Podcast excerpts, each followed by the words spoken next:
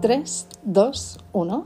Muy buenas, soy Gema Domínguez y hoy te dejo una nueva reflexión por aquí. Seguro que todos vosotros recordáis o habéis escuchado alguna vez la fábula antigua del rey hindú y el anciano. Es esta en la que un rey muy poderoso va en su carroza por unos caminos y a un lado de, del camino se encuentra con un señor anciano recostado bajo un árbol. El rey automáticamente eh, se dirige al cochero y le dice que pare el vehículo que se tiene que bajar. Se baja de su carruaje, se dirige al anciano, pero el anciano está dormido. Entonces el rey introduce la mano en su bolsillo, saca una esmeralda de incalculable valor y la introduce muy cuidadosamente en el bolsillo del anciano. El rey se va y sigue haciendo su vida. Al cabo de un tiempo, por casualidades de la vida, el rey vuelve a, atravesar ese sendero. ¿Y cuál es su sorpresa? Cuando de repente, al mirar hacia un lado, ve al mismo anciano recostado sobre el mismo árbol, solo que con sus ropas más harapientas y con unos, mm, un envejecimiento mm, mayor.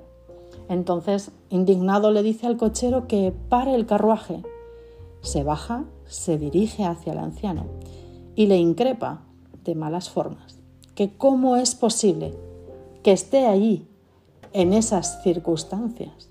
El anciano sobresaltado y sin saber muy bien a qué se refería ese señor, le dice que dónde iba a estar, que en qué otro lugar podía encontrarse si aquel era su destino, lo que le había tocado vivir en la vida. El rey, muy indignado, le dice, pero yo, la otra vez que pasé por aquí, te dejé una esmeralda de incalculable valor en tu bolsillo. El anciano, estupefacto, metió la mano en el bolsillo y efectivamente allí había una esmeralda de una belleza impresionante. El anciano miró al rey muy sorprendido y le dijo, nunca se me habría ocurrido mirar aquí dentro. Esta fábula nos lleva directamente a nuestra realidad, ¿no?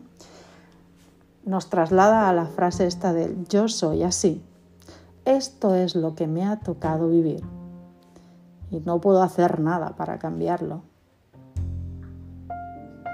Esa es una frase en la que nos refugiamos constantemente.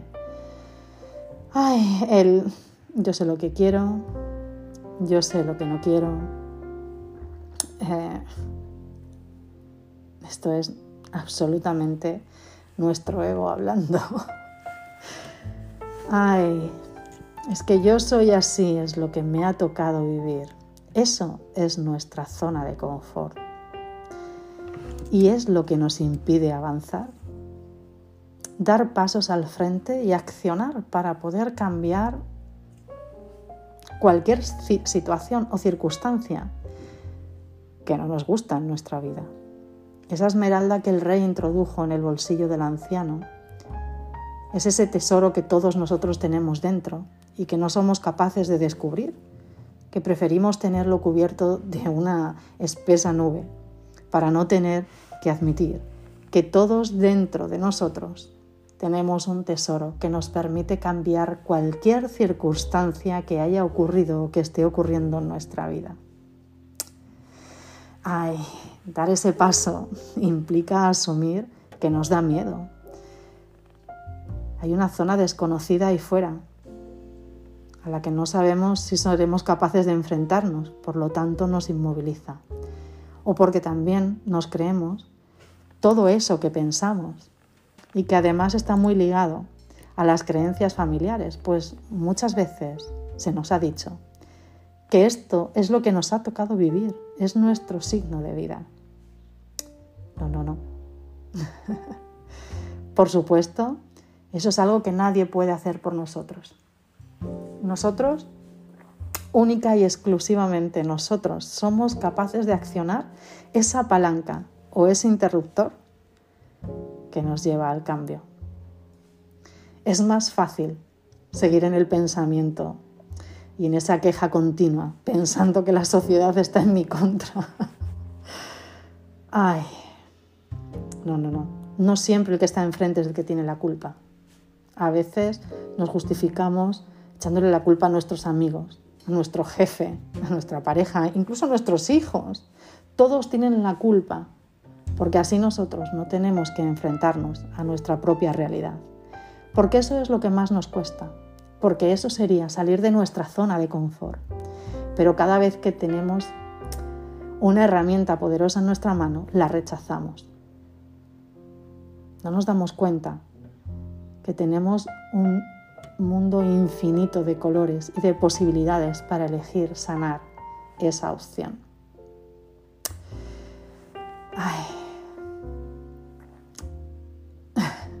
En el caso del anciano, nada más que tenía que meter la mano en el bolsillo. En nuestro caso, en nuestra vida diaria, lo más fácil que podemos hacer es sentarnos, quedarnos en silencio y escuchar el mensaje que nuestro interior nos tiene que decir. Así que si nosotros nos callamos, nuestro propio interior nos hablará.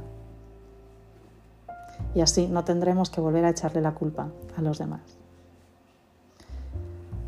Voy a poner un ejemplo, en primera persona quizá, para, para que así lo tendáis mejor. ¿no? Imaginaros que todos mis amigos me están diciendo que si meto la mano ahí, me voy a quemar.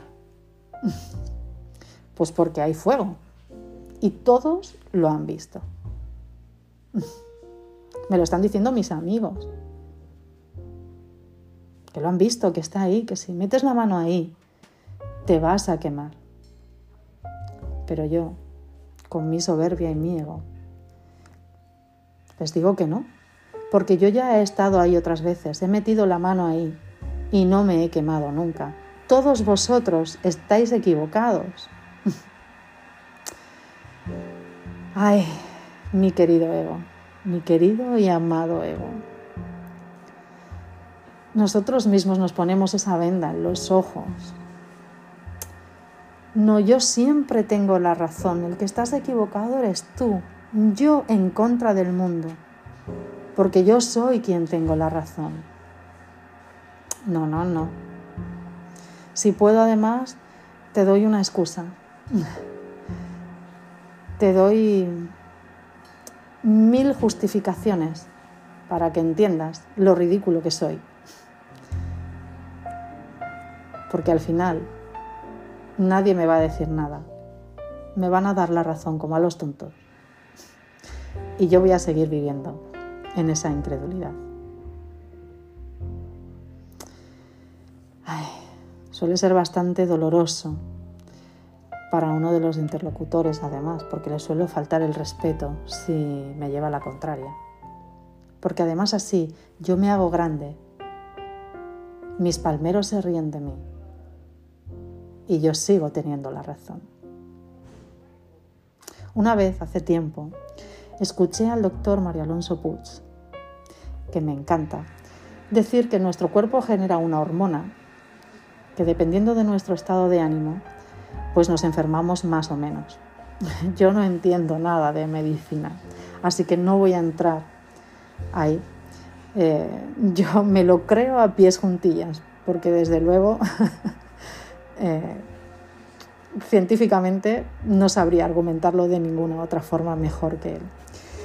Eh, pero sí que es verdad que todos de una forma o de otra hemos podido comprobar que si nos sentimos emocionalmente mal o abatidos, sentimos dolor en nuestro estómago, en nuestro pecho, nuestra, nuestra salud se deteriora e incluso a veces nos da unos golpes fuertes de, de llamada de atención, ¿no? digámoslo así.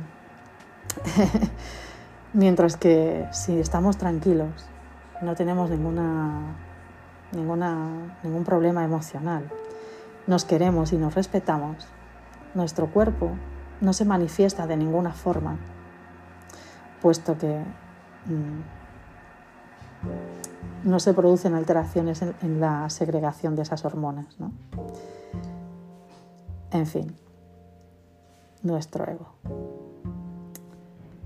Nos escuchamos demasiado. Y lo peor no es que nos escuchemos, sino que nos creemos todo aquello que nos decimos.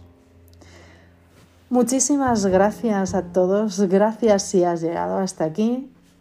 Espero que te haya gustado y nos escuchamos muy pronto.